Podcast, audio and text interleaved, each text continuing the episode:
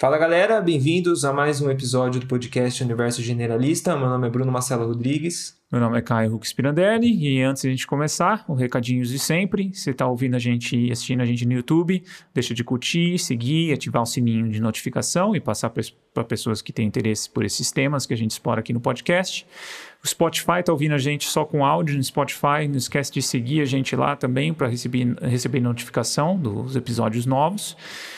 E agradecendo nossos apoiadores, Adalberto Soares, Alexandre de Marcos Ramos, Valéria Duarte Garcia, Veridiana Martinucci, Jonas Fernando Magna Bosco, Paulo Bastos e Pablo Santurbano. Eles são nossos apoiadores financeiros que têm acesso a, direto com a gente no Telegram, onde eles ficam sabendo das próximas entrevistas, das perguntas, e eles podem opinar também, até sugerir perguntas ou pessoas para a gente entrevistar.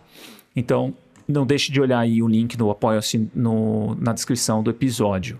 Outro apoiador, que é, que é meu irmão, Alan Spirandelli, ele faz toda a parte de áudio, ele trata os áudios aqui do podcast. Vamos deixar também o trabalho dele, o link para o Instagram dele, para vocês verem o trabalho dele como músico profissional e também com tratamento de áudio. A gente tem uma parceria com o Vitor Carrara, da Corrida Ancestral. Ele, o Vitor ele oferece treinamento online de corrida de montanha. Ele também faz guia de trilha e montanha em Ilha Bela. Então, você pensa em, em visitar Ilha Bela e conhecer vias de acesso a praias e cachoeiras de forma alternativa e diferente, com desafios físicos, ele é o cara a ser contatado. Ele também faz a sandália ancestral artesanal, que é uma sandália para movimentação para corrida, então ela é toda aberta e ela é feita sob medida para os seus pés. Então você entra em contato com ele, manda o, um desenho do seu pé e ele faz sob medida para você. Então o link para contato com o Vitor Carrara também está na descrição do, do episódio. Acho que é isso, Brunão, Vou apresentar a nossa entrevistada de hoje. Hoje a gente teve a oportunidade de entrevistar a professora doutora Rosana Suemi Tokumaru. A doutora Suemi possui graduação em Ciências Biológicas pela Universidade Presbiteriana Mackenzie com mestrado e doutorado em psicologia pela Universidade de São Paulo. Atualmente ela é professora titular do Departamento de Psicologia Social e do Desenvolvimento do Programa de Pós-Graduação em Psicologia da Universidade Federal do Espírito Santo. Ela tem experiência na área de etologia e psicologia evolucionista, atuando principalmente nos seguintes temas, que é cuidado parental, aloparental e bioacústica. Bom, é isso, fiquem com o episódio e aproveitem. Bem-vinda, Suemi. Obrigado por aceitar nosso convite. Eu que agradeço muito. É, conheci um pouquinho o trabalho de vocês e achei sensacional, então já dou meus parabéns também. Ah, muito obrigado, obrigado. Suemi. É, bom, a gente sempre gosta de começar esse bate-papo entendendo a trajetória do, do entrevistado, de como foi para chegar nessa, nessas áreas de estudo e, e o que, que te motivou, qual foi o seu principal interesse, assim, em, em buscar entender mais sobre, sobre essa área? É, eu tenho a formação básica em biologia, né? Mas já me interessava por psicologia até antes de cursar a biologia propriamente dita, né? E no final do curso de biologia, eu participei de um encontro de etologia na uhum. psicologia uhum. da USP, né? O professor César organizou esse encontro. Foi o quarto encontro de etologia. A gente já está, se eu não me engano, no trigésimo e alguma coisa. Legal. É, e a partir dali eu comecei a me interessar bastante, né, pelo comportamento. Aí também fiz um estágio depois com as serpentes na, no, no Instituto Butantan. Uhum. E acabei me interessando mais pelo comportamento das serpentes. A minha supervisora na época trabalhava com comportamento reprodutivo, né? Do que pela biologia geral, né? E uh, acabei sabendo que era possível para uma bióloga fazer um mestrado na psicologia e foi uhum. procurar o, o, departamento de psicologia da USP e acabei é, conseguindo, né, entrar lá e fazer o mestrado. Eu acho que o estudo do comportamento para um biólogo, né, dentro da psicologia, ele traz assim uma uhum. série de, de, compreensões diferenciadas, né? A gente passa a ver o, o, o, comportamento não como resultado de um mecanismo biológico simplesmente, mas também da, da, de uma psicologia, né? E que dá uhum. essa diversidade, e a gente começa a entender um pouco da diversidade do, entre indivíduos, né? Intraindividual ao longo da vida do indivíduo. Então, é, me levou a, a, a, me a querer me aprofundar, né? Na, uhum. Nesse estudo do comportamento baseado na teoria da evolução. Sim. E o cuidado Legal. parental, você já tinha é, com essa relação estudando as cobras ou não? Foi depois? Ali eu comecei a olhar comportamento reprodutivo, né? Mais, ah, tá. mais é, voltado para a reprodução do que para cuidado, mesmo porque serpentes não, as nossas serpentes brasileiras não têm, né? Cuidado parental. Uhum. Mas quando eu comecei o meu estágio na, na psicologia, né? Antes de fazer mestrado e tal, é, eu comecei já olhando o cuidado paterno, mais especificamente, uhum. em porquinhos da Índia. E Legal. a partir desse primeiro trabalho, né, de, de cuidado paterno, eu acabei depois fazendo a minha dissertação com cuidado parental de forma mais geral e uhum. mais especificamente comunicação mãe-filhote. Uhum. Então ali já me dirigiu para tudo que eu fiz depois, né? Legal. Pra continuar Legal. Na, na área da, do investimento parental mesmo. E para quem está ouvindo a gente, como é que a gente poderia definir o que seria cuidado parental e até o cuidado uh, aloparental também? É, a, desde aquele trabalho lá com porquinhos da Índia, eu já comecei a, ver que a, as, as cobainhas não cuidavam sozinhas quando elas, é, quando a gente colocava grupos de fêmeas juntas, muitas vezes os filhotes que nasciam eram cuidados por outras fêmeas que não a mãe, né? E isso é, é, chamado de comportamento aloparental, né? Quando você tem o cuidado de outras pessoas, outros indivíduos que não são a própria mãe cuidando. Uhum.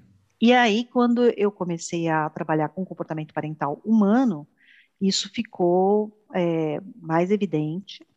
Né? Nós somos uma espécie extremamente social e uh, o cuidado é, parental, né, humano, ele não não acontece de forma isolada, né, dentro do, do grupo. A criança é uma criança, a criança humana, o bebê humano, ele é extremamente custoso, né? Ele nasce num estado de desenvolvimento muito uh, autricial, né, muito pouco, com pouquíssima mobilidade, com pouquíssima independência, e isso uh, faz com que ele seja extremamente dependente dos cuidados, né? Uhum. E a gente sabe que um, o cuidado só da mãe, só né, de um indivíduo, não, não, não daria conta, né, uhum. da, da, da, do desenvolvimento todo. Então, uh, olhar cuidado parental em humano é necessariamente olhar também cuidado aloparental. E você perguntou uh, o Uma que é o investimento assim, cuidado, é, não, né? é, eu acho que abrange, né, o, o investimento parental também, né? Isso. É, o cuidado parental, a gente é, pode, pode dar uma definição mais abrangente dele, né? Uhum, Qualquer uhum. cuidado que você forneça para a criança que aumente as chances dela de uh, uh, sobreviver e se reproduzir, né? uhum. né? Aumente as chances de atingir o sucesso reprodutivo, né? É, e o investimento parental é um conceito um pouco mais restrito, né? Ele abrange também aquele cuidado que é dado e que, a, apesar de aumentar, né, a chance de sobrevivência e reprodução do bebê, do, do infante, ele implica num custo para os pais, no sentido uhum. de que ele uh, vai uh, reduzir as chances desse investimento ser aplicado em outra prole, em outra prole no futuro ou concomitante, né? Uhum. Sim. Interessante, é, Suemi, porque eu acabei de ler o, A Era da Empatia do Franz de Waal. E, e, e, ele relata alguns casos, né, de cuidados eu fora não li, não, da espécie. Eu gosto muito É, mas ele fala de cuidados fora da espécie também. Então surge às vezes alguns, alguns relatos e observações dele mesmo de um, meio que é um, ele adota, algumas espécies adotam outros animais ou cuidam de outros animais totalmente diferentes, né? Que não, não faz parte nem da. Nem, nem é mamífero, né? Alguns casos. E, e às vezes acaba adotando uma, um, animal, um animal totalmente fora do, do contexto da, da própria cria, né? Muito interessante isso. E no nosso caso, né, esse é um comportamento extremamente é, que foi durante muito tempo é, olhado de uma forma uh, como um paradoxo, né, evolutivo. Por que, que nós adotamos crianças, né, que uhum. muitas vezes não são aparentadas? Então isso é, é, não não promoveria, né, o sucesso reprodutivo do cuidador de forma nenhuma. Então, por que que haveria de forma tão uh, universal, né, esse comportamento de, de adoção. Uhum. E a gente é, vai justamente buscar nas nossas raízes sociais, né, no nosso comportamento social e na nossa capacidade de empatia e na nossa capacidade de vinculação com o, os bebês, né? É, esse cuidado, essa dependência toda que os bebês têm do, dos adultos, é, provavelmente levou à, evolução de sistemas, né, de mecanismos psicológicos de vinculação entre o bebê e o cuidador. E esses uhum. mecanismos não são exclusivos da maternidade ou paternidade biológica. Eles, eles, eles estão presentes, né? E eles Sim. podem ser explorados em qualquer tipo de, de vinculação, né? Entre um cuidador é. e uma criança. E é, é exatamente nesse sentido da, da, empatia, nossa capacidade de empatia e, em particular, dessa, dessa uh, empatia por bebês, né? essa uhum. atração uhum. que os bebês exercem sobre os adultos. Uhum.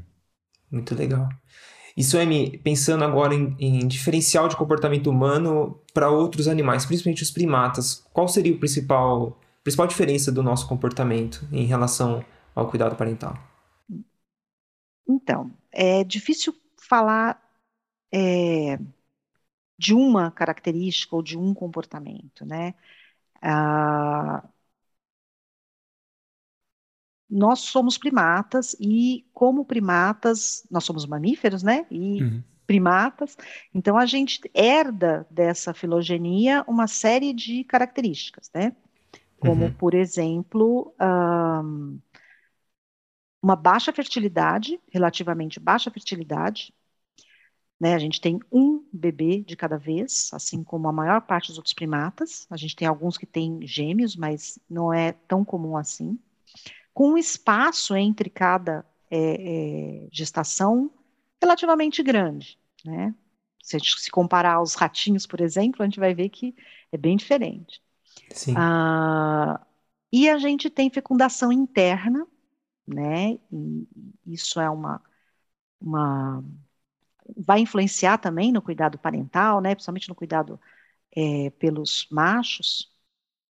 E uh, a gente ainda tem, no caso humano, talvez uma característica acentuadíssima, é, que é o fato da gente ter um comportamento extremamente dependente do grupo social.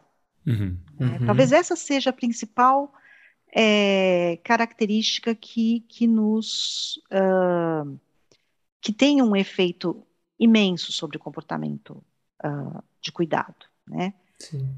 Ah, enquanto no, nas outras espécies a gente consegue ver uma dependência do ambiente, né, dos recursos, da, da disponibilidade de recursos, da disponibilidade de outros indivíduos, é, é, da competição né, entre os outros indivíduos sobre o cuidado parental uh, das fêmeas e principalmente das fêmeas, né, enquanto os filhotes de outros primatas dependem principalmente das fêmeas para o cuidado parental, Algumas espécies em que você tem cuidado biparental tem o nascimento de gêmeos. No caso humano, a gente tem uma dependência imensa dos outros indivíduos do grupo. Né? Uhum. E do cuidado biparental também. Né? É, é, a gente é muito mais dependente do cuidado paterno do que de, em outras espécies, quando a gente se compara com outras espécies, e do cuidado de outros do grupo do que em relação a outras espécies também. Uhum. A gente tem sistemas semelhantes, por isso estou falando, é difícil a gente Sim. dizer né, uma diferença absoluta. Né? A gente tem espécies muito semelhantes. Aqui na, na, na América do Sul, a gente tem os, os calitriquídeos que, que têm gêmeos a cada uhum. gestação, então o custo é muito alto. E aí, para os pais, né, e eles acabam dependendo, eles têm um cuidado biparental que quase não se diferencia macho de fêmea, e o cuidado por, pelos irmãozinhos também, né. Agora, no caso humano, a gente tem essa variabilidade, né, de cuidado parental uhum. e aloparental, né, você tem é, é, você pode, a, a variação entre indivíduos é enorme, né, no quanto os pais se dispõem a cuidar dos seus filhos, é, a variação intraindividual também é muito grande. Você pode é, pegar uma mãe primípara, né, que está tendo seu primeiro filho, sei lá, numa idade muito jovem, e ela se comportar de uma maneira muito diferente do que quando ela vai ter o último filho dela e ela já é bem mais velha. Uhum. É, a mesma coisa para o pai, né? E a mesma coisa para as pessoas que cercam. Uma avó muito jovem pode oferecer um cuidado muito diferente do que uh, quando ela é a avó mais velha, né? Uhum. É, e essa variabilidade toda é que está relacionada com essa característica tão social, né, e com essa dependência tão grande do grupo cultural, do grupo é, no qual você se encontra. Uhum. Então, no, no, caso, seria, tipo, o cuidado aloparental, ele acaba sendo mais complexo e, e, e, e maior a nossa espécie, dizendo assim. É, aparentemente sim, né? Uhum. É, é, há uma maior dependência do cuidado dos pais, uhum. do cuidado, né? O, o, cuidado dos pais depende mais do cuidado dos outros que estão presentes, né? Uhum. Então, é, é, principalmente os alocuidadores costumam ser os avós, costumam ser os tios, costumam ser os primos, costumam ser os irmãos mais velhos. Né? Então, os pais dependem muito desse cuidado. E quando a gente vai olhar é, comunidades mais uh, uh, pré-industriais, né?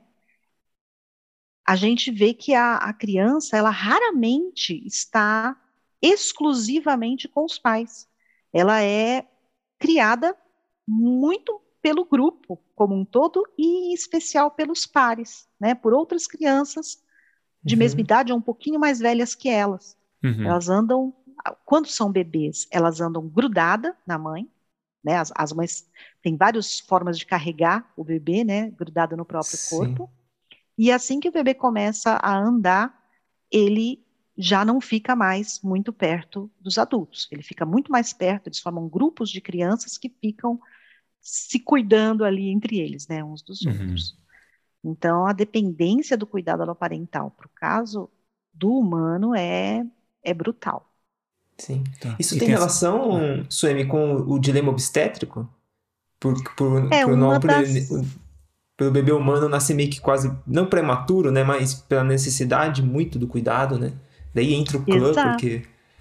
É uhum. É uma das hipóteses, né? E é uma hipótese que eu acho super interessante, porque ela, ela é, se confunde um pouco com a possibilidade de que e, é, isso possa ter sido uh, uma, uma, um resultado da pressão seletiva social, do grupo social. Né? Isso, né? é. Então, a gente teria grupos sociais, nós sempre é, é, né, evoluímos como primatas extremamente sociais, e uh, o grupo social pode ter promovido a evolução de cérebros maiores e mais complexos, e a bipedia. Uhum, uhum. Com a bipedia, né, você fica bípede, você tem o estreitamento da pelvis.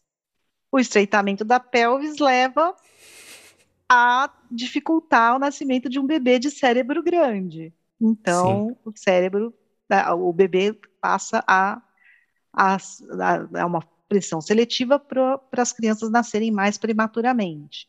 E esse nascimento mais prematuro torna a criança mais dependente do grupo social e, portanto, da, da, das regras particulares daquele grupo.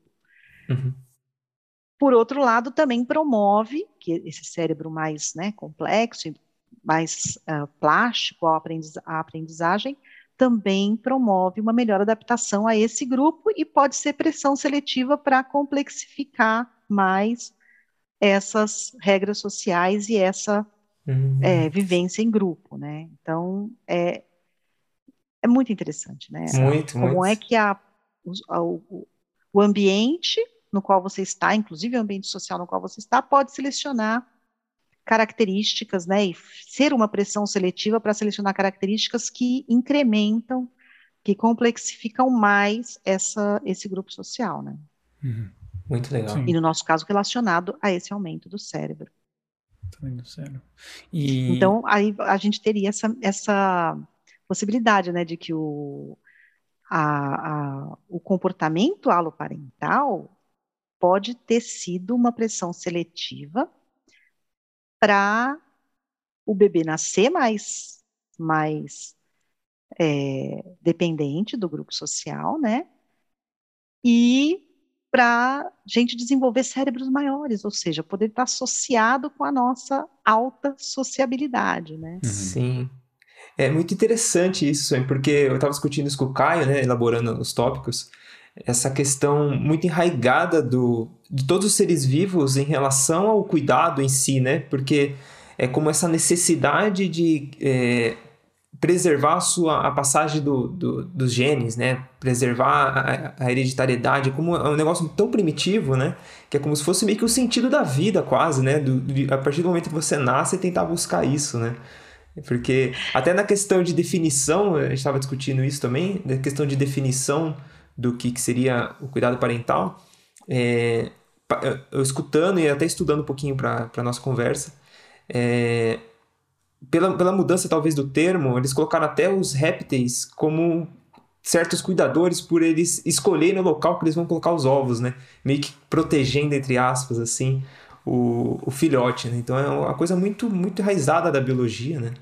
Muito forte. Então, mas é isso que eu achei interessante quando a gente parou de falar só em cuidado e passou a falar em investimento. Uhum. Ah, sim. Porque cuidado parental, realmente, qualquer coisa que o, o, o adulto faça, né, que implique na, na, numa maior sobrevivência, maior chance de sobrevivência e, e levar a vida adulta e se reproduzir, é caracterizado como cuidado, né?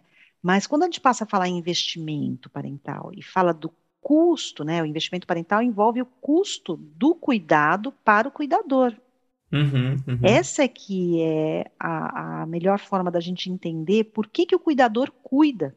Sim. Ele sim. cuida quando ele tem, quando o cuidado que ele vai dar aumenta as próprias chances de sucesso reprodutivo dele, né? Ou uhum. seja, os genes dele vão ali é, é, é, serem mantidos e reproduzidos a partir dos descendentes dele. Né? Perfeito.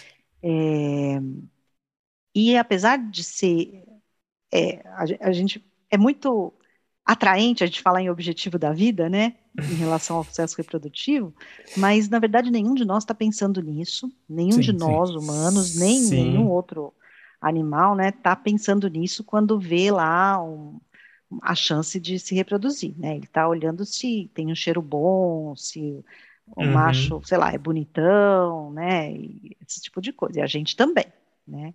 Então, esse é só o mecanismo pelo qual esses comportamentos de atração e de cuidado, né, foram selecionados, porque geraram maior sucesso reprodutivo. Sim. Né? E, Suemi, quando a gente fala né, a gente está falando de cuidado parental na nossa espécie, né? Não só cuidado, mas investimento parental. É, qual que é o papel da a importância da psicologia evolucionista para o entendimento disso para a nossa espécie? Eu acho fundamental, assim, um papel fundamental. É, porque se a gente entende o que é característico da nossa espécie, né, o que uh, foi selecionado ao longo da nossa evolução por ter tido esse resultado, né, de, de, de ser, ter tido aumentado o sucesso reprodutivo de quem fez daquele jeito. E, portanto, ter se tornado característico né, da nossa espécie, a gente consegue entender a variação, justamente. né, da, da, do cuidado parental, do investimento parental? Por que que, né, se, por que que varia tanto? Por que que algumas pessoas investem tanto num momento e investem tão pouco em outro, nas, nas, no cuidado com os, as crianças, né? Uhum. Por que que em alguns momentos você tem abandono, infanticídio, é, né, coisas que a gente vê, né, hoje, vê, viu sempre ao longo de toda a história, né, é, humana, uh, a gente começa a compreender o que, que condições podem promover o investimento parental, o cuidado parental, o cuidado parental, e que condições podem implicar na diminuição desse investimento. A uhum. partir do momento que a gente entende por que, que a gente cuida, em que condições a gente cuida e em que condições a gente né, é, abandona. Entender, esse entender em que condições implica é, em, em, saber uh, o que nos motiva, né? Como é que a gente percebe esse ambiente? Como é que a gente é, que impacto tem esse ambiente sobre a nossa psicologia? Uhum. Sobre a nossa psicologia selecionada. Uhum, uhum. Né? Então, é assim que eu acho que, uhum. por isso que eu acho que é fundamental a gente entender a psicologia que é tipicamente humana, que é essa psicologia que foi né, selecionada, esses mecanismos psicológicos foram selecionados ao longo da nossa evolução, e que nos uh, que são sensibilizados, né, por essas condições ambientais, e como é que a gente pensa sobre isso, né, como é que a gente percebe esse ambiente, essas condições, e se comporta em relação a elas. Uhum. É, é uma coisa que, que sempre a gente percebe, né, quando eu e o Bruno a gente conversa entre a gente sobre conteúdos online, sobre maternidade, paternidade, é que tem um peso muito maior por questões culturais, né? E tem e a psicologia evolucionista ela meio que ela traz o arcabouço cultural, mas sem ignorar a, a, ou tendo um pano de fundo como a gente enquanto espécie, ou seja, a gente tem um, uma, uma psicologia que ela bate com, com um processo adaptativo né, de, de, do ambiente. Então, você acha que tem uma, nessa, quando a gente fala de cuidado, investimento parental, essa visão mais biológica de entender a gente enquanto bicho é algo que fica sempre em segundo plano, ou é até mal visto, assim, essa, essa perspectiva de, da psicologia evolucionista para entender esses fenômenos de variações ou de até de riscos que, que, que a gente pode criar para nova para uma prole e tudo mais. Como é que você vê isso, Suene? É, eu acho que tem muita incompreensão, né, na maneira da, das pessoas entenderem quando, quando a gente fala que é, a nossa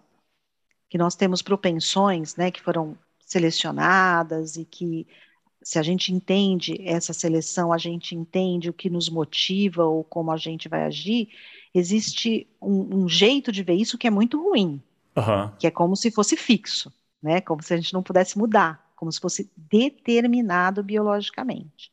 Então, essa é a visão errada uhum. da psicologia evolucionista, né? Uhum. Eu, eu, espero que eu não tenha dado a entender isso. Né? É... Agora, quando a gente vê a nossa biologia produzindo uh, quando a gente se enxerga como animais sociais, animais essencialmente culturais, né? A partir uhum. do momento que a gente adquiriu ou, sei lá, né, eh, ao longo da nossa evolução aí, essa característica de produzir é, é, cultura, produzir pensamento simbólico, produzir linguagem, né? A partir do momento que a gente se tornou um ser simbólico, biologicamente, Uhum. Né? Uhum. Isso a gente não pode esquecer. A nossa cultura é uma produção da nossa biologia, uma produção, sei lá, é, está uhum. relacionada à nossa biologia.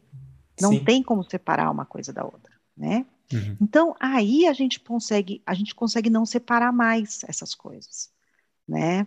A, o comportamento parental humano ele se dá nesse ambiente E ele depende desse ambiente cultural, desse ambiente social.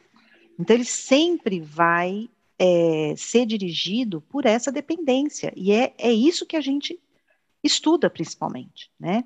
Então, em nenhum momento você vai é, me ouvir, eu acho que é qualquer outro psicólogo evolucionista, ou etólogo, né? Eu, às vezes me caracterizo mais como etóloga do que como psicólogo evolucionista, mas é, em nenhum momento você vai ouvir a gente dizendo assim, não, porque o, um, o, o macho humano, o homem, ele foi selecionado para é, uh, uh, buscar muitas parceiras em lugar de, de uh, investir nos filhotes, uhum. investir diretamente nos filhotes, uhum. né?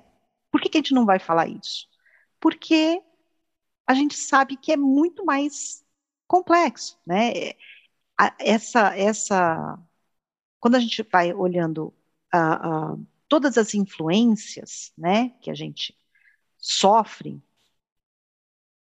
todas as influências que a gente eh, tem, né, quando a gente exibe um comportamento, quando a gente olha o que, que o comportamento, um comportamento qualquer, é, é, a história dele, né, toda passada, tudo que, que produz ou que influenciou na, até a produção daquele comportamento, a gente vai ver que, que é um conjunto tão grande de, de, de fatores, né, que você não tem como falar, olha, isso aqui é determinante sobre aquilo.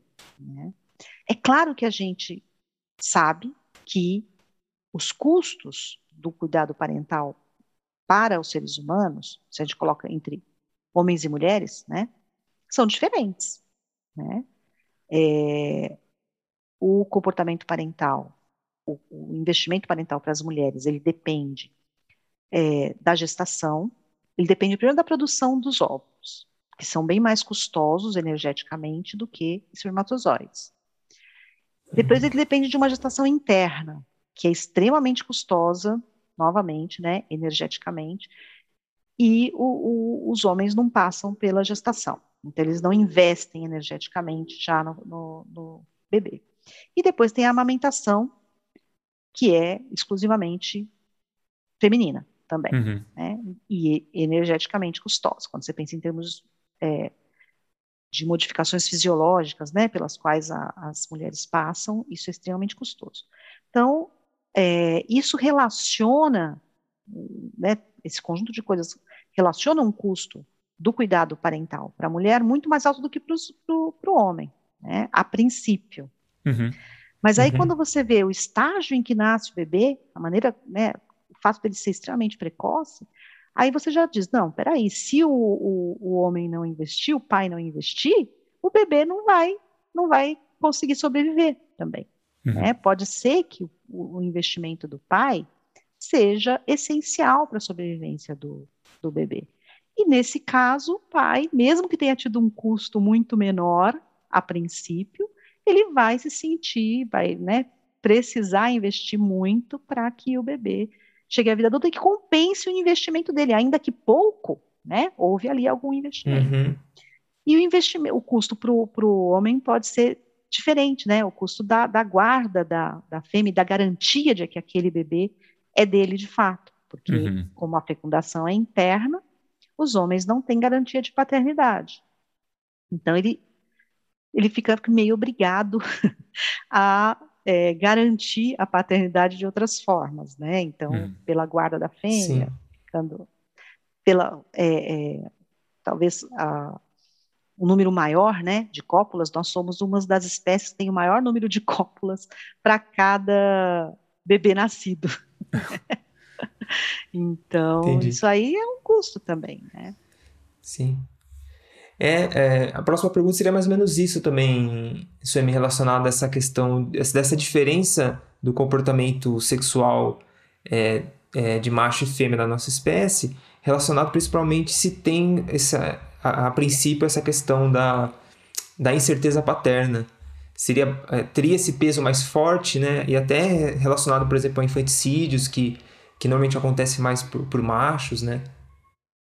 Então, uma das formas que a gente é, é, entende que a psicologia evolucionista pode ajudar né, a entender o, o, comportamento parental humano é justamente quando a gente olha populacionalmente.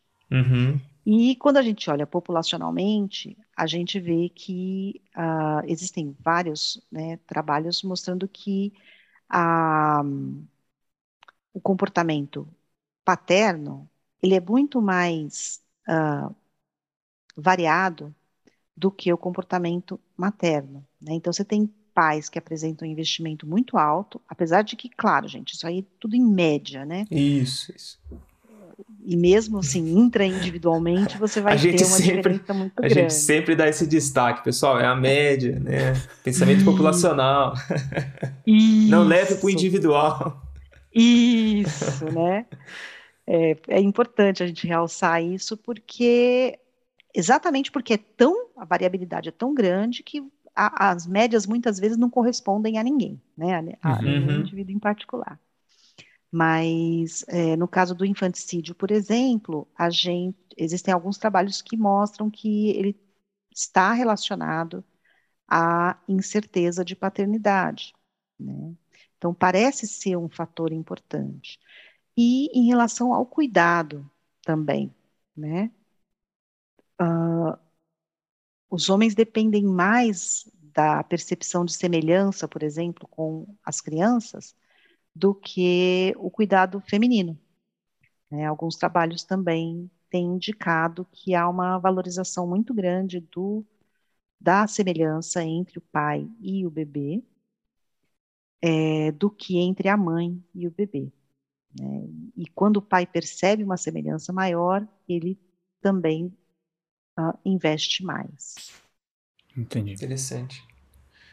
É, é, eu acho que é, eu acho que é sempre importante essa perspectiva mais populacional, né? Porque quando a gente vai pensar em, em política pública ou se a gente vai pensar no, no, impactos de mudanças culturais, às vezes a gente vai precisar passar por essa. Eu acho que talvez o, o papel fundamental da psicologia evolucionista é, é isso, né? É retratar a gente enquanto espécie, enquanto tendência comportamental e que a gente encontra esses padrões em várias culturas humanas, né? Eu acho que, que muitas pessoas uh, às vezes ignoram esses fatores é que você acha esse padrão e óbvio que você vai ter variações também em culturas, né? Onde, por exemplo, o cuidado uh, aloparental parental, ele é maior, ele é mais extenso, ele garante uma figura uh, masculina, é, através do. De, às vezes nem é o pai, que é a figura uh, masculina central, né? Então a gente tem essas variações. Apesar de que a gente vê quando quebra muito, sai muito dessa, da, dessa média, a gente vê fenômenos específicos acontecerem também, né? Então, quando, quando realmente não tem essa certeza parental de forma. Enfim, e, e tem alguma cultura que zela muito por isso, por, por, uh, por ser herdeiro, por, enfim, e inclusive tem variações disso também, né, do, do se, é, se, é um, se é um filho ou se é uma filha, isso vai ter uma, uma variação comportamental também por parte dos pais, né, então é algo A gente bem... teve aquele caso da China, né, há, há algum Exato. tempo atrás, né, é, quando se obrigou que a, as pessoas tivessem um único filho, houve é, uma quantidade de abortos de fetos femininos enorme. Então, uma uhum. preferência, né? Indicando uma preferência por, pelos filhos do sexo masculino.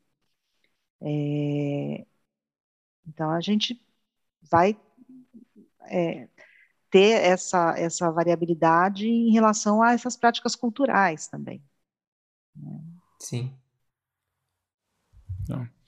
E, Suemi, Assim, a gente já falou um pouco dessas diferenças do papel do que homens e mulheres desempenham no cuidado com os filhotes. Tem mais alguma coisa para destacar nessas diferenças, fora talvez o, o, o, o, macho prover mais essa parte de essa garantia? Porque tem um, tem um gasto energético muito grande, né? Eu acho que o processo de, de, de gravidez ele precisa de um, de um, de um, um ganho calórico né, maior e a mãe, ao mesmo tempo, está grávida, ela não consegue, ela não tem nem como ter isso também, não é isso? Então, o, essa relação também com, com, com o macho também é importante por causa disso também, né? Mas isso também, eu acho que talvez o halo parental também ajuda muito nesse processo, né? Exatamente, né? É, a, a princípio se colocava uh, um peso maior, eu acho, a princípio em relação à história é, do, dos estudos, né? Uhum. Se colocava um, preso, um, peso muito grande no papel masculino como provedor, né? De, desses, dessa, dessa energia, né? Que a mãe gasta durante a, a maternidade para gravidez e amamentação. É, e nos estudos com essas populações pré-industriais, é, se vê que as, as mulheres, elas uh, cuidam, né, muito umas das outras também. Há uma dependência muito grande do grupo de mulheres, em geral grupos aparentados, né, mas do próprio grupo de mulheres. Então, é, há, há, há, hoje essa, essa ideia de que a, o cuidado aloparental já começa nesse momento, né, uhum. né, em relação às mulheres grávidas. E entre as próprias mulheres grávidas, né, e, e com filhos. Então, essa troca de bebês entre mulheres mesmo não aparentadas, mas que estão no mesmo grupo social e que amamentam os filhos umas das outras, né, uhum. né?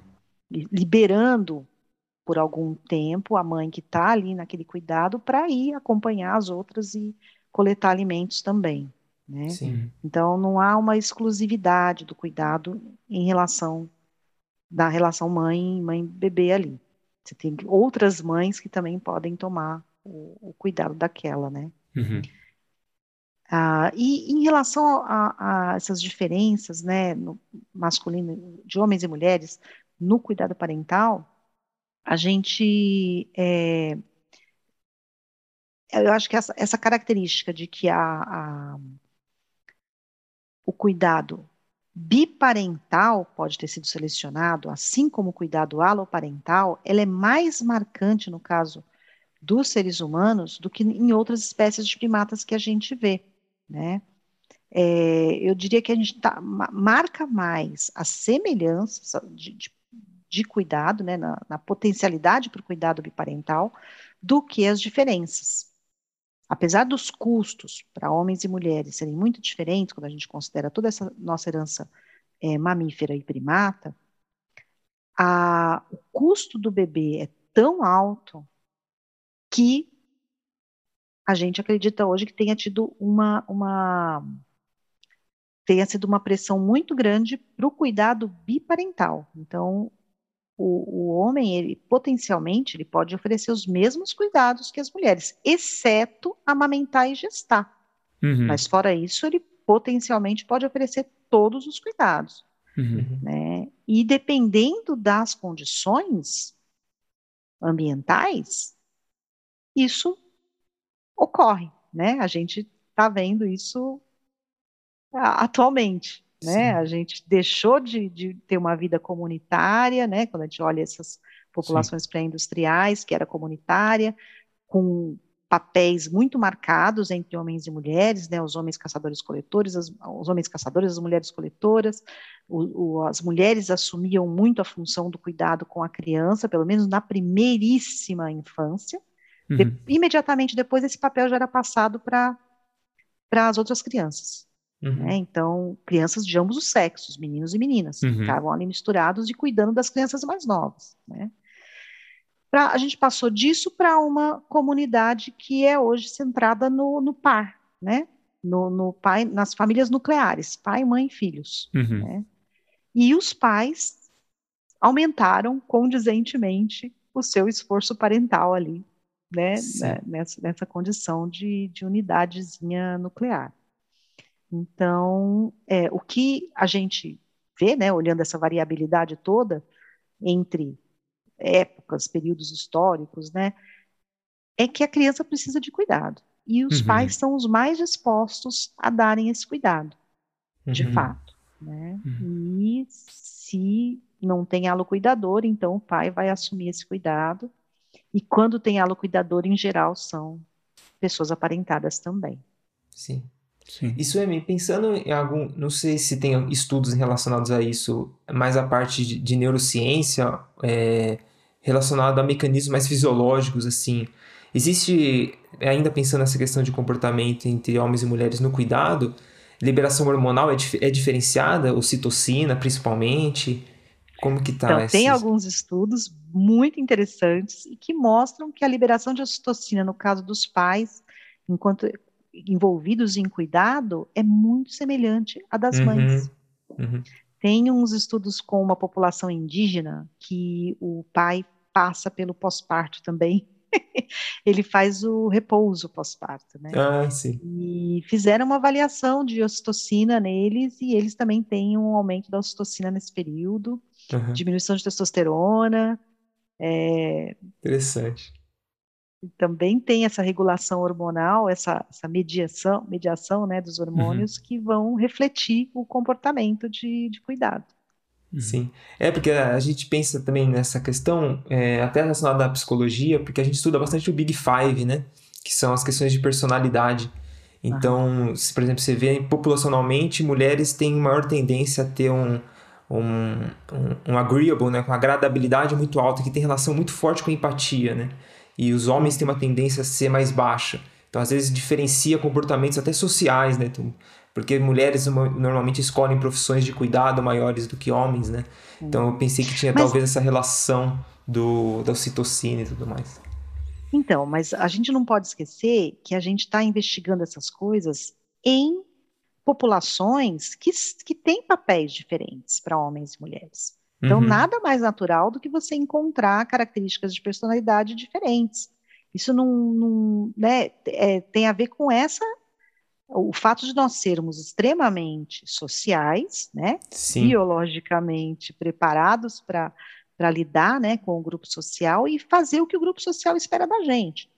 Então, a, as diferenças que a gente vê hoje entre homens e mulheres e que são uh, é, consistentes entre populações diferentes, na minha é, é, eu não vejo como separar essas diferenças, essa, essas características diferentes de, entre homens e mulheres do, do papel social, que é uhum. é diferente nessas populações diferentes também, interculturalmente, né?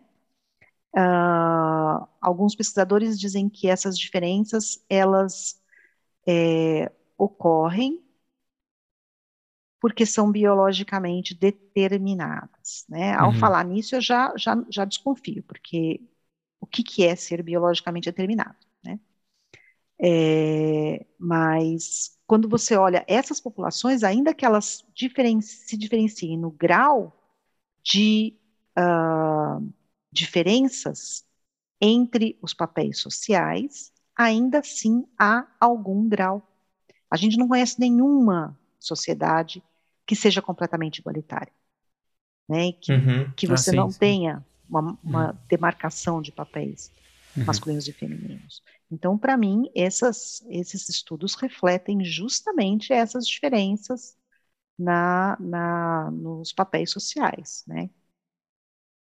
E aí, quando você olha, por exemplo, esses de paternidade, maternidade, da fisiologia, né?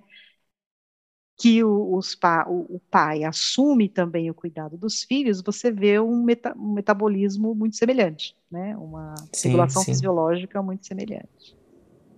É, acho que tem muito dessa questão da, da resiliência da nossa espécie, né? Porque a gente conseguiu chegar em locais que inabitáveis, né? Então a gente tem uma capacidade de adaptação muito forte, né? Então, se precisar o homem cuidar da criança, vai ter essa capacidade e tudo mais. Então, acho que essa nossa resiliência fica muito marcada, né? ainda mais com, com a sua fala. É. é, então acho que é isso. A característica, acho que uma das nossas principais características é essa da adaptabilidade, uhum. um, utilizando o grupo social para isso, né? Nós um, não, não dependemos tanto do ambiente físico né? A gente depende muito mais do, do ambiente social, do grupo social, né?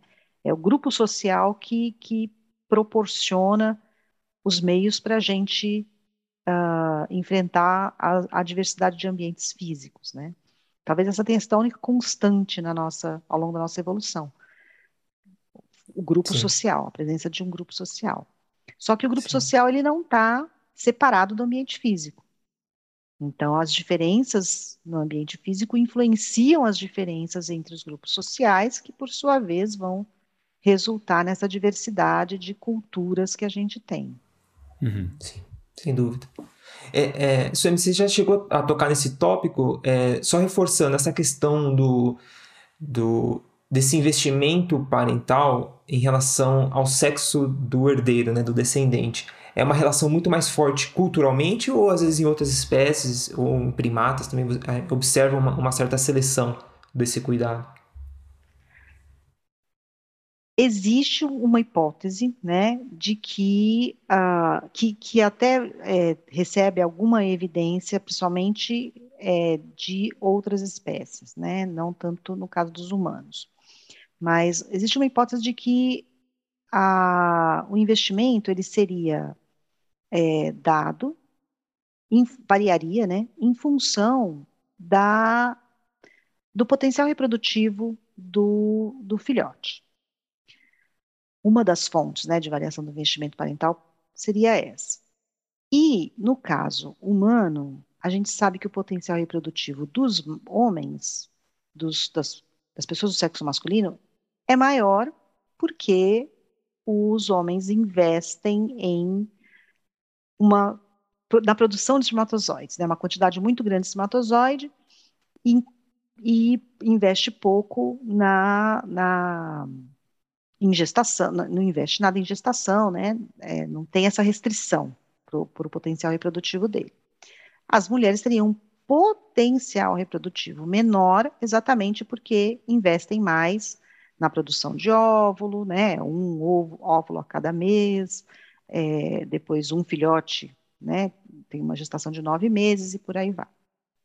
Então, a princípio, parece mais interessante, né, se você olhar isso como um fator isolado, parece mais interessante investir no filhote que tem maior potencial reprodutivo, né, porque ele iria é, ter mais chances de levar os genes dos pais, né, de reproduzir os genes dos pais. Mas os, a gente sabe que para se reproduzir, né, esse potencial virar realidade, os homens dependem das mulheres, elas têm que topar ter um filho com eles, né? Uhum, uhum. E então esse potencial pode ou não se realizar. E a gente sabe que para que um homem consiga se reproduzir, ele precisa de um, ter parceiras. E a, aumenta as chances dele ter parceiras se aí uma série de, de, de coisas aumentaria as chances, né? Vamos falar do básico, sei lá, ser saudável, chegar à vida adulta, né? Uh, enfim, e ter condições de proporcionar minimamente as condições para a fêmea se reproduzir, né? Saindo da nossa espécie, falando de forma geral. Então, teoricamente, o, os machos teriam maior potencial reprodutivo do que as fêmeas. Uh, mas a nossa espécie é tudo muito complicado. Então, a, esse, esse, o, o potencial reprodutivo dos homens vai depender de tantas outras coisas que uh, só o status materno pode não uh, levar de fato o, o filhote macho a ter, a realizar né, esse potencial. Uh, e aí tem tido várias tentativas de, de saber né, se, se porque a, a expectativa seria a seguinte: uh, mulheres que têm uh, um, a possibilidade de levar os seus filhos do sexo masculino a uh, vida adulta, né, saudável, tem possibilidade de investir pesadamente para tornar esses filhos do sexo masculino uh, saudáveis e atraentes, né, na vida adulta, elas tenderiam a ter mais filhos homens. Mulheres de baixo status socioeconômico que não teriam condições de investir pesadamente nos, nos filhos do sexo masculino tenderiam a ter mais filhas mulheres, porque mesmo tendo um baixo potencial reprodutivo, elas têm menos variabilidade, né? Elas, elas têm mais possibilidade, como os machos competem pelas fêmeas, elas teriam mais possibilidade de se reproduzir, mesmo que menos. Uhum. E aí tem tido várias tentativas de testar isso, no caso dos humanos, e os resultados são extremamente variados, assim. Não, até agora uhum. não, não há nenhum estudo que tenha mostrado assim uma evidência muito forte uhum. de que esse efeito, chama efeito é, Trivers-Willard, uh, ocorra no, nos seres humanos.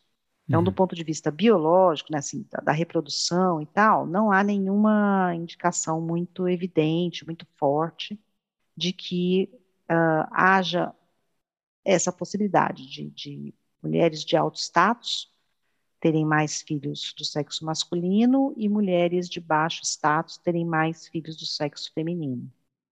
E aí os uhum. investimentos, como a gente sabe que varia, né, o investimento uhum. em relação ao, ao, ao sexo, é, a gente atribui isso a variações tra de tradição, né? Uhum. E ao, a, ao poder, né, masculino que é tradicional também, então a gente acaba vendo mesmo uma, uma, preferência, né, por filhos do sexo masculino em várias culturas, principalmente aquelas em que há uma diferença de papéis masculinos e femininos muito forte. Uhum. É... É, eu acho que eu vi. A questão da China, eu acho que também é um, é um caso interessante por causa disso, né? É, é patrilinear, né? Então, ou seja, é o, o, o, filho, né? Ele, ele vai continuar dentro da, da, da família e, e a esposa é que viria para aquele, aquele grupo, né? Enquanto que a mulher, então você tem um investimento, por exemplo, você tem uma filha uh, de sexo feminino, ela, você cria ela, você tem todo o investimento né, uh, parental, nesse caso halo, financeiro, financeiro, halo parental também, tudo mais, e por fim ela vai para uma outra casa, né? Ela vai para a casa de uma outra família. Então, isso também tem condições culturais, tem questões culturais, né? Que, que moldam. E às vezes, por existir um padrão uh, maior de, ou, ou, uma, uma ocorrência maior de patrilinear nas culturas, você vai achar esse padrão também acontecendo de, de do, do, do, comportamento né, do, dos, dos, pais perante ao sexo do filho por causa disso, muito pela questão também cultural. Então é difícil a gente né, dizer se é biológico, se é cultural, enfim, é uma coisa que varia e, bastante, né? Exatamente. E aquela história, né, da, dessa interação, é, dessa interação ou dessa dependência, né, do biológico para o cultural e vice-versa. É, um estudo que a gente fez aqui em Vitória há, há alguns anos atrás, a gente perguntou né, para várias mães, uh, fez várias questões a respeito do investimento nos filhos e relação é, até de, de a proximidade né, com, com os filhos. Uh, e a gente avaliava também as condições socioeconômicas dessas mães, né? E uh, a gente viu uma, um investimento maior na escolaridade das filhas e uma proximidade emocional maior com as filhas. A gente pode falar, bom, proximidade emocional tem a ver com ser mãe, né, as duas do sexo feminino, isso poderia explicar. Mas o investimento em escolaridade, em escolaridade e em levar ao médico também, uhum. na saúde, né? Então, em relação às filhas. E a gente não esperava muito isso, porque o nosso, né, nossa cultura é uma cultura machista que, em geral, o orgulho né, de um pai é o filho. Né? A gente ah, tem esse exemplo aí agora bem escancarado, né? Uhum. Nosso, enfim. É, mas e aí a gente foi relacionar com a classe socioeconômica dessas mães e a gente viu que é, havia uma correlação negativa entre esse investimento nas filhas e a classe socioeconômica, ou seja, as pessoas mais pobres tendiam a investir mais nas meninas. Uhum. E aí a gente uh, explicou isso na época em relação à taxa de mortalidade dos meninos. Uhum. Uh, a gente tem, né, no Brasil em geral e aqui em Vitória em particular, uma taxa de mortalidade maior para os homens do que para as mulheres e uma taxa de mortalidade que é maior para a faixa etária dos jovens, né, do, dos homens jovens, é maior ainda, né, em relação às mulheres jovens. Então, a gente achava que, de alguma forma, o investimento nas mulheres estaria relacionado a essa expectativa de uh, sucesso reprodutivo das meninas, né, em relação aos meninos que tendem a morrer muito jovens. Né. Então, essa poder, a gente poderia uhum. né, relacionar essas variações culturais também a essas, uh, uh, essa, essas um, características né, de, de, de, expectativa de, de vida, de uh, sucesso reprodutivo, né, é, uhum. a essa percepção mesmo. Interessante. E isso é essa questão é, do, o mito, do mito do amor materno, né? Esse instinto materno, ele, ele realmente é um mito ou é algo que é, é, é, mais aprendido no, a partir do momento que o bebê nasce? Como que funciona essa parte mais fisiológica aí da, do nascimento, vamos dizer assim? Então, é, é inegável que a, as mães podem amar seus filhos de forma incondicional, às vezes, né? Uhum. Mas também é inegável que muitas mães é, matam seus filhos, seus bebês, né, recém-nascidos ou até mais tarde, né. É, então, o que, que, é que é esse, esse amor materno? Né? Acho que é aí que a gente pode discutir se ele é mito ou não, né? É, uhum. é discutindo o que, que é o amor materno. E se a gente achar assim que a, o amor materno ele existe pronto, né? Assim, pré-existe a relação entre a mãe com o seu filho, aí a gente realmente vai achar que é mito mesmo, né? É, mas não exclui a, a ideia de que a, a gestação, né, o período de gestação, o período do pós-parto, de amamentação, ao longo desse processo todo, pode, não quer dizer que vá, né, não é automático, mas pode se desenvolver um vínculo fortíssimo entre mãe e bebê.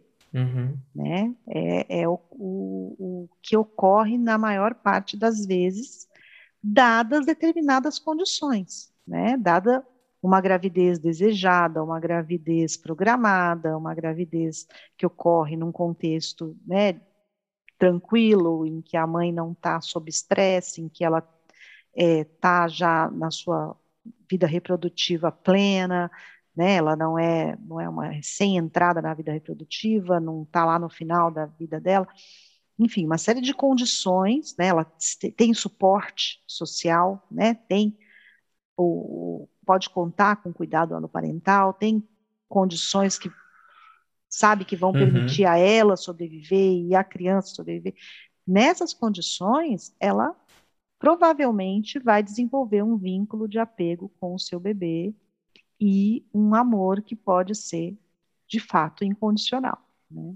Uhum. É, então, acho que é isso. Não, não é, o, o, amor materno ele não preexiste a maternidade. Uhum. Né? Ele pode se desenvolver ao longo da maternidade e muito mais é, é, garantidamente quando a mãe está em condições adequadas. Perfeito. Tá. E, Suemi, agora entrando mais, eu queria entrar um pouco no, numa área que você está trabalhando no momento, que é a questão da gravidez na adolescência, né? Então, eu queria primeiro um, que você falasse um pouquinho sobre teoria da história de vida, o que seria isso, né? Esse, essa, essa perspectiva e como ela se aplica no entendimento da gravidez na adolescência e os projetos e, e os, as pesquisas que você tem feito hoje? No, hoje? Uhum. É, a teoria da história de vida, ela nasceu lá na biologia, né? E ela, ela nasceu para explicar a diferença nos, é, nos ciclos de vida é, entre espécies diferentes.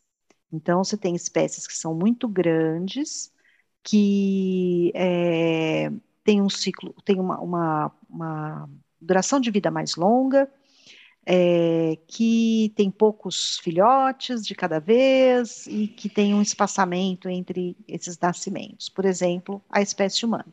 Uhum.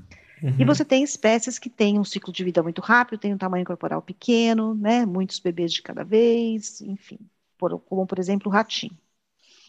É, essas diferenças foram explicadas pela disponibilidade de recursos no ambiente. Né? Então, espécies que têm uma imprevisibilidade de, sobre a disponibilidade de recursos, elas tenderiam a ter, a ser tamanho corporal pequeno, ter ninhadas grandes, investir pouco em cada prole, uhum. né? E, e uh, de forma que alguma prole sobrevivesse, né? Por uhum. que que investiria pouco? Porque o recurso é imprevisível, então você não tem como contar com aquele recurso. Né? Uhum. E por que um ciclo de vida muito rápido? Porque você tem que aproveitar aquele recurso quando ele aparece. Né? Você não pode contar com o futuro, você tem que aproveitar ele naquele momento. Uhum. E aí, todos os motivos contrários para espécies é, mais lentas. Né? Então, uhum. você tem um recurso que está disponível mais consistentemente, pode não ser muito, mas você tem uma previsibilidade sobre ele.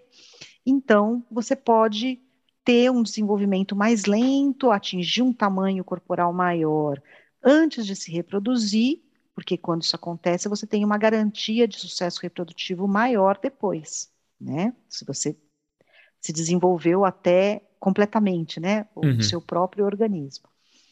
É, essas seriam as diferenças, né, para explicar espécies diferentes. Tá.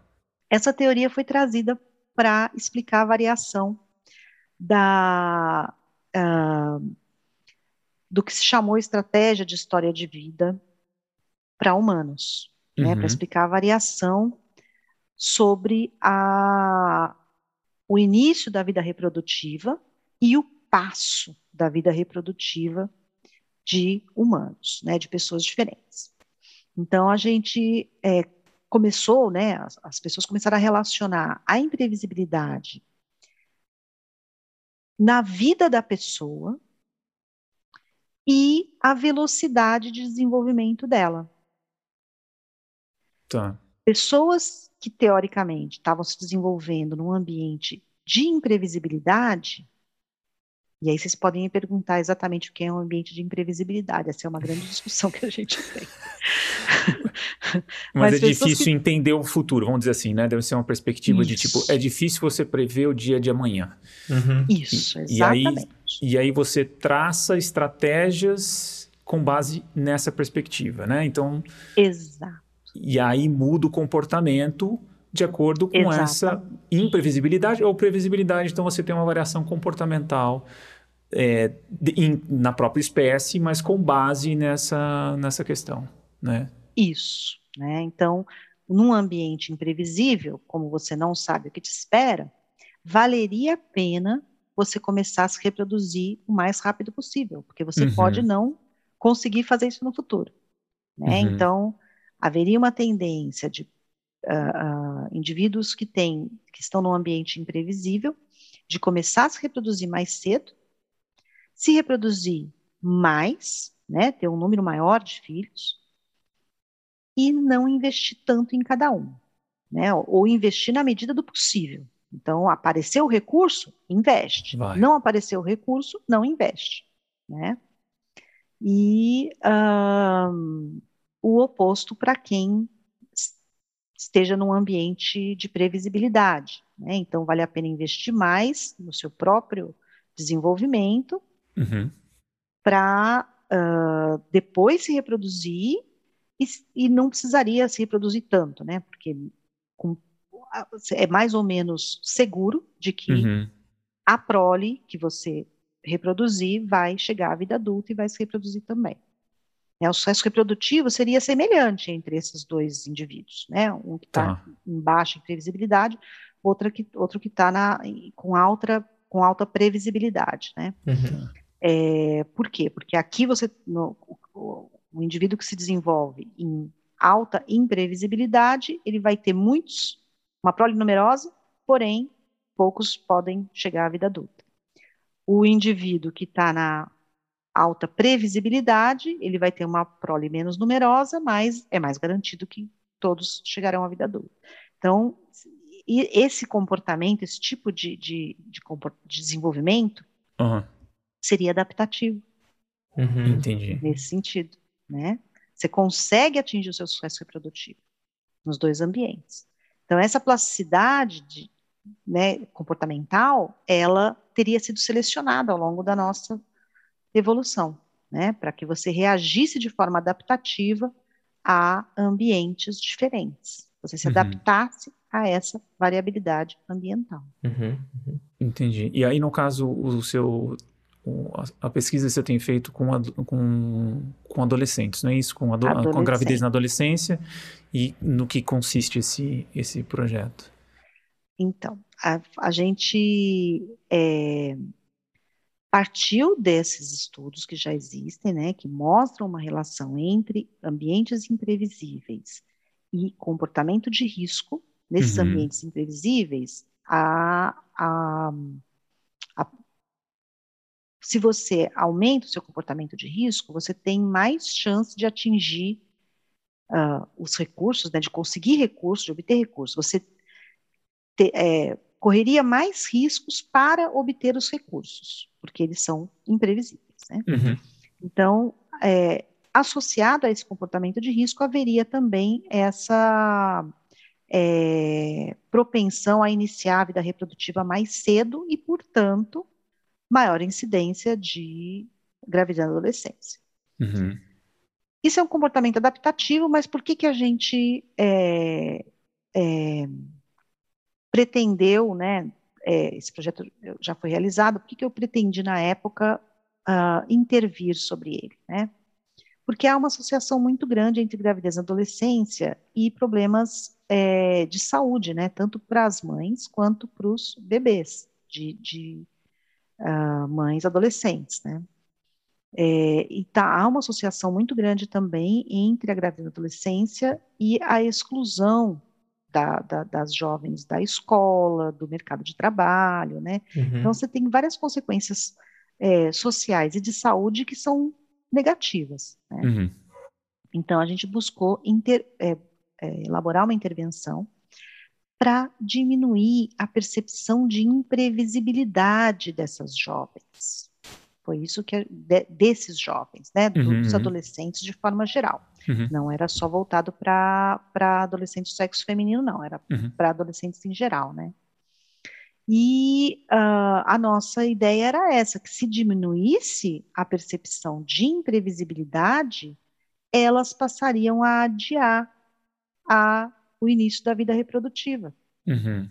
Né, baseada uhum. na, nesse, nesse, com esse embasamento teórico e de evidências que a gente viu na literatura, a gente é, pensou em intervir sobre essa percepção de imprevisibilidade das adolescentes. E a gente colocou né, o projeto em prática, mas não tivemos nenhum resultado consistente, de acordo com uhum. o esperado.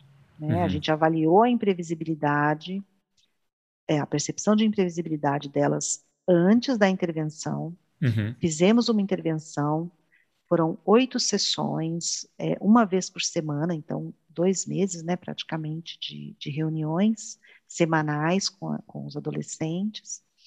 É, a gente baseou essa percepção de imprevisibilidade deles na observação do comportamento parental, Uhum. Então a gente colocava para eles vídeos, né, de pessoas, de pais e crianças interagindo, discutia o que que é a, a interação entre pais e filhos, uh, chamava a experiência deles sobre como eles foram criados, é, sobre as expectativas que eles tinham de futuro, né, uhum. é, em relação à, à própria parentalidade, quando eles se tornariam pais, como é que eles agiriam, uh, qual o impacto do cuidado parental na criança, né? A gente fazia isso tanto a parte das experiências deles quanto das expectativas que eles é, é, tinham, né, sobre parentalidade. Então eram reuniões muito voltadas sempre para que eles percebessem que o investimento parental é um investimento de longo prazo e que traz um impacto muito grande para as crianças, né? uhum. influencia nas decisões das crianças uhum. futuras. Mas as, os nossos é, resultados não foram muito é, animadores. Não quer dizer que é, a nossa hipótese inicial não claro. possa ser reavaliada, né? E uhum, uhum. outros uhum. procedimentos podem realmente vir a confirmar que há uma relação entre a imprevisibilidade, a percepção de imprevisibilidade e o início da vida reprodutiva, né? Tanto que a, a nossa pesquisa inicial, né? Porque a gente avaliou a imprevisibilidade que eles tinham, fez a intervenção e avaliou novamente para ver se tinha mudado a imprevisibilidade, a percepção de imprevisibilidade, né? Ela não mudou, mas ela se correlacionou perfeitamente com as expectativas de início da vida uhum. reprodutiva que eles têm. Uhum. uhum. Que a gente perguntava sobre a imprevisibilidade e perguntava sobre quando eles pretendiam ter o primeiro filho, uhum. quantos filhos eles pretendiam ter. Um, uh, acho que essas eram as principais. Quando eles pretendiam começar a, a, ter, a iniciar né, a vida sexual deles, quando eles pretendiam ter a primeira relação sexual, e essas perguntas se correlacionaram com a percepção de imprevisibilidade deles. Uhum. A gente só não conseguiu mudar essa percepção sim, com o procedimento sim. que eu propus, né? Uhum. Que a gente propôs. Mas nós conseguimos confirmar a relação entre a percepção de imprevisibilidade e é, é, essas expectativas sobre a própria vida reprodutiva. Uhum. Interessante. Interessante. É, pensando numa, numa, numa intervenção mesmo, é, pode ser algo muito mais complexo, né? Vamos dizer assim, né? A intervenção em termos de porque a percepção de imprevisibilidade às vezes é, de, é, do recurso, dos recursos em si, né? E os recursos em si às vezes são dados, essa percepção é dada pela pelo ambiente, pela família, por estruturas, né? Por, enfim, são várias questões que a intervenção nesse âmbito é muito mais difícil, né? Exatamente. Mas, mas é interessantíssimo assim pensar dessa e forma, é... né? Aí que a gente vê um papel muito importante da psicologia evolucionista, do que a gente sabe, né, desse conhecimento que a gente adquire a partir da, da psicologia evolucionistas, da, é, é, para elaboração de políticas públicas. Exato, exato. Sabendo que a percepção de imprevisibilidade é formada a partir da vivência, né, da experiência. Se você proporciona um ambiente previsível, você não vai ter gravidez na adolescência mais. Né? Uhum. Sempre vai ter, não é assim uhum. que não vai ter, né? porque esse não é o único fator. Claro, sim, são vários fatores. Nessa, vários fatores né? Mas, com certeza, você diminuiria muito. E por que, que a gente sabe disso? É só comparar entre populações diferentes. Né? Uhum, uhum. Quanto mais, menor a imprevisibilidade, menor a taxa de uh, gravidez na adolescência. Sim, sim. E isso é. é muito difícil você mudar, uma percepção, né? E desatar rachar, desacoplar uhum. ela da, claro. da realidade que os adolescentes estão, né? E isso afeta vários níveis, né? E mesmo em economia, existe a discussão sobre essa percepção de imprevisibilidade em instituições, né? Então, se as instituições você não consegue ter uma previsibilidade quanto ao futuro, o que as instituições vão fazer, para que, que vou investir? Né? Pois é. Então. E, e, o risco, né? Eu tive uma aluna que avaliou a, a relação entre imprevisibilidade e risco. Exato. E ela confirmou, né? Quanto maior a imprevisibilidade, maior o comportamento de risco, e isso pode ser bem é, negativo, né? No uhum, caso das uhum. instituições financeiras, né? Sim, uhum. sim. Isso é me caminhando para o final. É, você, como você enxerga ou se já existem estudos relacionando é, esse, mais ou menos esse período que a gente está vivendo, né, de pessoas tendo filhos um pouco mais velhos um, em determinadas classes sociais.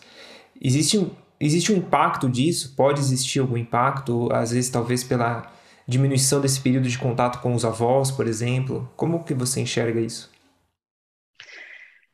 Olha, é, o princípio é o mesmo, né? A gente é, acaba uh, vendo que a, essa, essa uh, gravidez tardia, né, ter filhos mais tarde, tem uma relação muito grande com a previsibilidade, né, da infância. Então, provavelmente essas pessoas que estão optando por terem filhos mais tarde, elas tiveram um ambiente mais previsível e elas optaram por investir, auto-investir, né, uhum. né, antes de investir na, na, na reprodução, né, em ter filhos. É, eu acho que isso tem um impacto, sim, no investimento. A gente sabe que, em termos de investimento é, em cuidados, e, em, em, na relação com a criança, é positivo. Quanto mais velha, né, quanto mais velho uhum. os pais, quanto mais velhos os pais, maior tende a ser o investimento, que eles estão já no final da sua vida reprodutiva, né? Então, esse, essa criança, ela tende a receber um investimento maior, também porque isso está relacionado com o próprio autoinvestimento anterior, então eles têm condições socioeconômicas melhores, também promove uhum. esse investimento parental, mas de outro lado, é exatamente essa formação né, é, é familiar é que uh, parece que é extremamente estressante, né, para os pais mais velhos, a vivência da parentalidade. Uhum. A gente tem, uh, eles têm culturalmente, né, a gente tem esses valores hoje de que os pais são os responsáveis pela criação da criança, eles e mais ninguém. Uhum. Então, tem até uma prevenção, né, contra os avós quererem se meter né, na criação dos filhos e outras pessoas também. Sim. Então, é, é, a gente centralizou o cuidado aos filhos na, no, no, no par, né, no pai e na mãe, e muito mais da mãe do que no pai, ainda hoje. Uhum. Né, apesar do, do pai estar tá ganhando um papel ativo né, e, e de corresponsabilidade, de coparentalidade, isso ainda não é completamente verdade, porque a nossa sociedade ainda é, é não é igualitária, né? Então, a, o estresse parental é, é altíssimo hoje, uhum, uhum. Né? dado por essa responsabilidade exclusiva e pela falta de compartilhamento de experiências, né? Uhum, Uma boa parte do, do, das pessoas hoje é filho único ou foi filho único não brincou na rua com pares, passou a vida numa escola, ou seja, todas as interações delas com pares foi regulada por um adulto. Uhum. A geração mais nova está se relacionando basicamente à distância. Uhum. Quando não quer mais saber, desliga o computador e vai embora, né? Ou ignora a mensagem.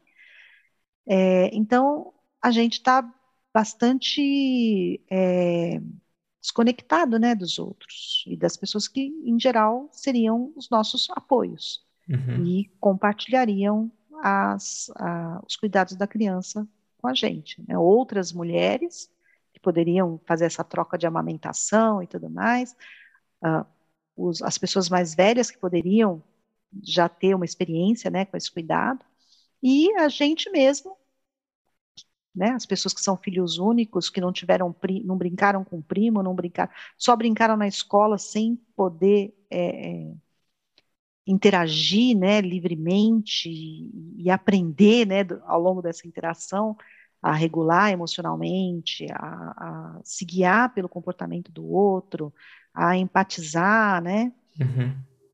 A gente está ficando cada vez mais distante uns dos outros, mais voltados para si mesmo. Então, isso tem um impacto no cuidado com os filhos. É, sem dúvida. E, e é um tanto bem diferente, né, do que a gente vê em outras culturas, assim, né? Talvez seja um modelo, um modelo muito, muito peculiar, né? De, de uma ter, ter filhos mais tarde. Mais tarde. o cuidado aloparental ele é muito pontual ou muito limitado, né? Então, apesar de que, por exemplo, na, na, quando né, com a minha família, que ela é grande, eu tinha 18 primos, né? Então, vamos dizer assim, por mais que você tinha família nuclear, final de semana era, enfim, um na casa do outro, casa da avó e tudo mais. Então, acho que hoje tem é, essa questão da família nuclear e aloparental também, tipo, o cuidado aloparental ele é muito mais limitado, né? Então, essa combinação seja algo muito diferente do que a gente vê em, em geral, em culturas humanas em geral, né? Então, talvez seja uma coisa um tanto peculiar, um, um tanto diferente do que a gente está acostumado a ver a nossa espécie fazer, né?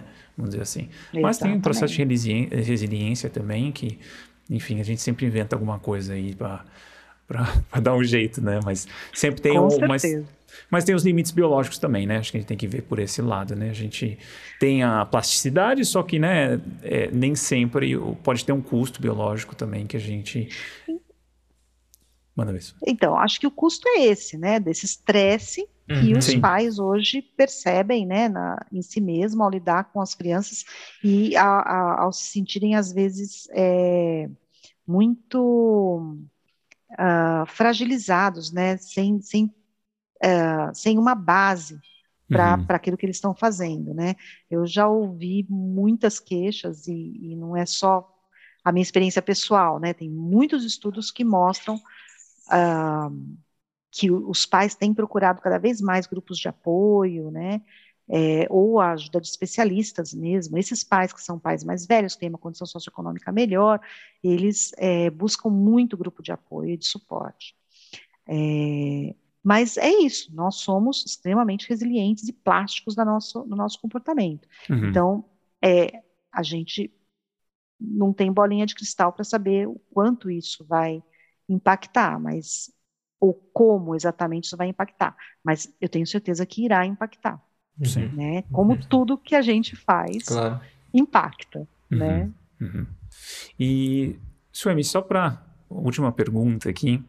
Em termos de cuidado na infância e saúde, né? tanto física quanto mental, é, na vida adulta, na, parte, na, na fase adulta, é, essas variáveis no período de, de criação, você acha que elas, por exemplo, traumas ou, ou, ou algumas variações, elas você acha que, que, que a plasticidade humana geralmente ela dá, um, dá conta de lidar com essas uh, com esses desafios? Ou você acha que tem algumas coisas tipo a ausência paterna, ausência materna, ou algumas ausências que são fundamentais para desenvolver um adulto sadio?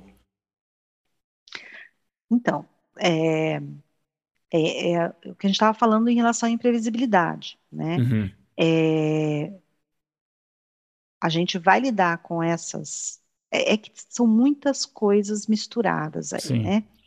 Então, em relação à ausência paterna, por exemplo, ou mesmo à ausência materna, né, por morte, é, uh, mudanças muito bruscas de vida, separação dos pais, isso é colocado nesse patamar de imprevisibilidade, uhum. né? São, são exatamente as coisas que a gente mede quando a gente fala de o, se a sua vida foi imprevisível ou não né? Sim. Principalmente na primeira infância. É, recasamentos ou né, presença de adultos não aparentados. Uhum. É, e a gente mede também outras coisas em termos de imprevisibilidade, né? Uh, se, se uh, uh, o, o, cuidado parental, que se você percebia apoio sempre, né, dos seus pais, o quanto você percebia desse apoio, se você percebia é, que você era amado quando você era pequeno, se você percebia que eram sempre as mesmas pessoas que estavam perto, por perto, né? Então a gente mede uma porção de coisas que a gente chama de imprevisibilidade. Nesse, nessa, nessa é, é, variação, né, de imprevisibilidade, as consequências são aquelas que a gente já falou, né? Uhum. Então você vai ter, a gente sabe que há essas consequências no sentido da sua é, velocidade de desenvolvimento, vamos dizer assim, uhum. né? É, se você vai usar uma estratégia mais rápida de desenvolvimento ou uma estratégia mais lenta de desenvolvimento. Mas em relação à saúde, aí é uma outra coisa, né? A gente, é, a saúde depende de outros fatores também, né? Não só da imprevisibilidade. Uhum. A gente tem uma relação é, sabe que a, a saúde tem uma relação muito grande com fatores estressantes ao longo da vida. E, e apesar da imprevisibilidade ser uma fonte de estresse, né? É, quando a gente fala numa, num ambiente precoce, estressante, ou, ou fatores estressantes precoces, né? A gente inclui outras coisas também, como além dessa imprevisibilidade, a gente inclui, por exemplo, é, a convivência com pessoas uh, dependentes de drogas, é, violência intrafamiliar, uhum.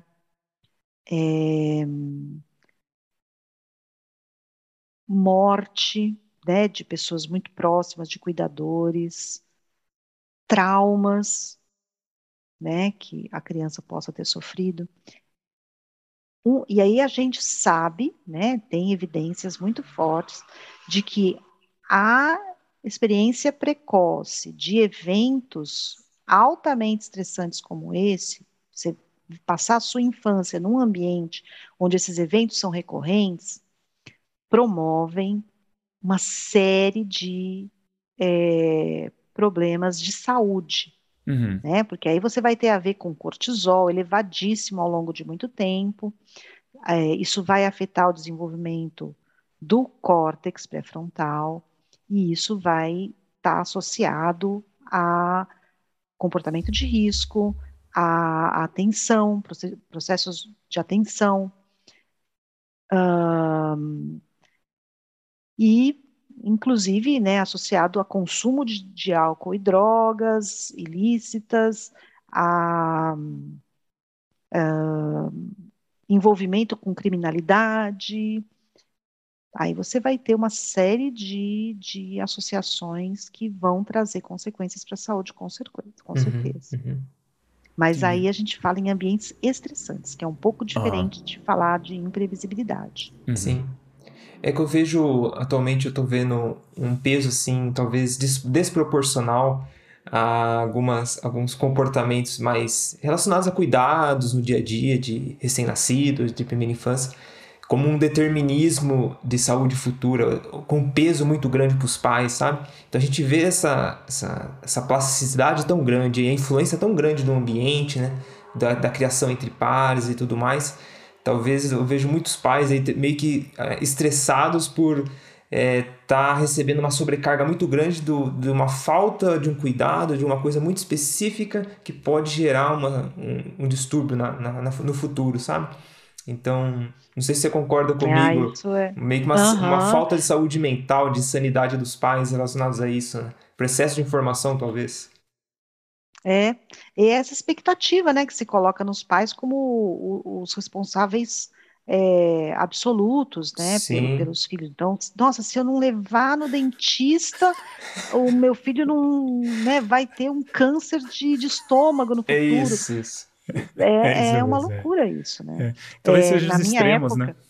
Seja os extremos é, do, da negligência, de ter um, de falta de cuidado ou não ter, Isso. e até, ou recursos, e outro lado ser uma paranoia, né? De tipo, olha, é uma coisa tão frágil, né? Essa coisa do, do já que tem um só, é mais, já tem mais velho, né? Tem esse super cuidado, mas também coloca esse peso de, de, causalidade de um futuro X que é improvável que aconteça. É improvável que o próprio Homo sapiensinho que está nascendo ali seja tão frágil assim, né?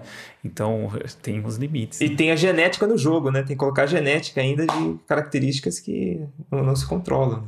É. Várias doenças a gente sabe que estão muito associadas à hereditariedade. Né? Sim, sim. Uhum. É, mas é, essa, essa pressão né, que os pais sofrem é uma coisa muito complicada mesmo.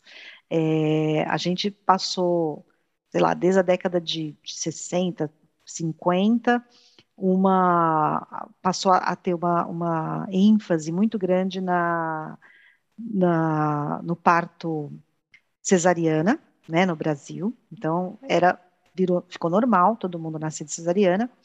E aí se começou a, re, a, começou a se redescobrir o parto normal. Então, nossa, a criança tem que nascer de parto normal para se vincular, para chorar, para blá, blá, blá, blá. E aí hoje muitas mães mais velhas, né, que pela idade às vezes não conseguem ter um parto normal, elas ficam mal, Uhum. achando que então nunca vão conseguir se vincular com seus filhos porque o parto não foi Exato. normal. Exato. É isso, é a colocar a dependência absoluta num, É, numa, fator. numa, num fator. É, a gente. Como Não, aquilo não que a gente tá determinado. passando por isso, mas eu tô convivendo bastante com isso, porque minha esposa tá grávida. A gente vai ter um bebê logo. Ei, parabéns! Obrigado. E é, Quanto tempo? tá com 32 semanas agora nessa na- gravando, né? Uh, Já, já. Já já. e, Muito bem, e a gente tá parabéns. vendo exatamente isso. Então, essa, essa talvez falta de sanidade, meio que um estresse, sabe, pro, pros futuros pais aí, que talvez a ciência possa ajudar, né, com informações mais embasadas, para dar uma tranquilidade, para dar uma sanidade maior, né? Porque e a rede social acaba piorando muito isso, né? Porque às vezes a, a mãe vai buscar na rede social esse suporte, esse apoio, e às vezes acaba encontrando informações que acabam destruindo relacionamentos e por aí vai. Exatamente. É, então é tudo muito complicado. A gente está vivendo num mundo em que a gente depende mais, às vezes, da, da informação de quem a gente não conhece, não tem nenhum tipo de, de, de, né, de relação de emocional, de proximidade, do que da sua mãe, do seu pai, Exato. né, de pessoas que te criaram. E, não que elas tenham que ser valorizadas acima de outras informações, né? Claro. Mas nós somos seres que é, é, confiamos né, nas nossas relações de, de vínculo, né? A gente cria vínculo com as pessoas. E esses vínculos são muito importantes para a É. gente emocionalmente. Eles podem dar suporte né, emocional para a gente nesses momentos de incerteza, de Sim, é, sim. é, estresse, né? Sem dúvida. Mas isso que você tocou é, é exatamente isso. Essa, até umas linhas de, de criação é buscar não escutar o que os pais fizeram, né? Que os nossos pais fizeram, os avós, né? Então, meio que não, não escute o que seus pais fe- fizeram, né? Vamos fazer um processo do novo, né? Dar um restart à nossa espécie como se fosse ser melhor, né? Então, não que nossos pais também foram perfeitos, mas não é possível que a gente não Exato. tem essa não poder olhar com cuidado, ter uma opinião, uma orientação dos nossos dos mais velhos, né? E um suporte mesmo, né? Às vezes a- eu, eu já ouvi pais falando, não, mas não vou deixar na casa do- dos meus pais. Imagina, eles são avós, não são pais. Pois é, eles são avós. Eles podem ter prazer em receber o neto, Sem dúvida. curtir, né? E cuidar mesmo também. Uhum. Né? Compartilhar com o cuidado, né? E não É. tomar como sendo exclusividade de uma única pessoa. né? Claro. Bom, é Isso isso. aí, Suemi. Muito obrigado pelo, pelo papo e Ah, Por- obrigada a vocês foi um prazer ter você aqui no, Muito legal. no podcast. também, E viu? obrigadão Gostei mais uma vez. E é isso aí, pessoal. A gente fica por aqui. Até a próxima.